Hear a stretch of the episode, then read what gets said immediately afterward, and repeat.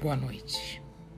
O meu primeiro post há meses atrás era a prece de Caritas. Essa prece foi psicografada pela médium Madame Creu, na cidade de Bordeaux, na França, durante a noite de Natal do ano de 1873. Reunida às outras mensagens, faz parte de um grande livro.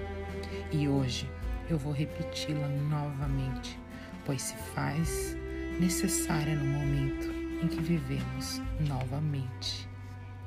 Esses momentos que ainda persistem, mas que a fé nos move e nos leva aonde nem podemos imaginar. Deus, nosso Pai, vós que sois todo poder e bondade, dai força àquele que passa pela provação. Dai a luz àquele que procura a verdade Ponde no coração do homem a compaixão e a caridade. Deus, dai ao viajor a estrela guia, ao aflito a consolação, ao doente o repouso.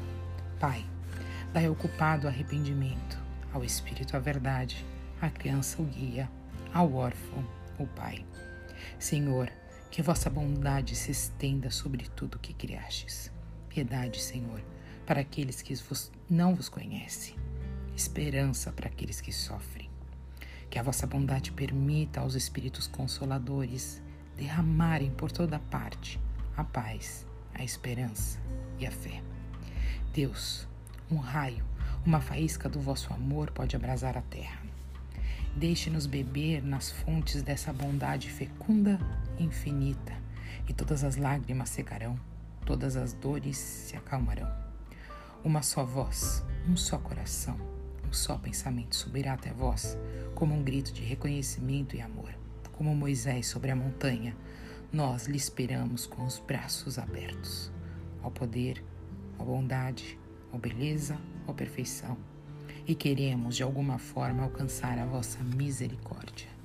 Deus, dai-nos a forças de ajudar o progresso a fim de subirmos até vós. Dai-nos a caridade pura, dai-nos a fé e a razão Dai-nos a simplicidade que fará de nós, as nossas almas, um espelho onde se refletirá a vossa santa e misericordiosa imagem. Eu te desejo nesse dia e nessa semana que seja abençoado, cheio de paz, amor, prosperidade, carinho, fé, abundância e esperança de dias melhores. Pois a fé move qualquer um grande beijo. Fiquem com Deus. Giovana.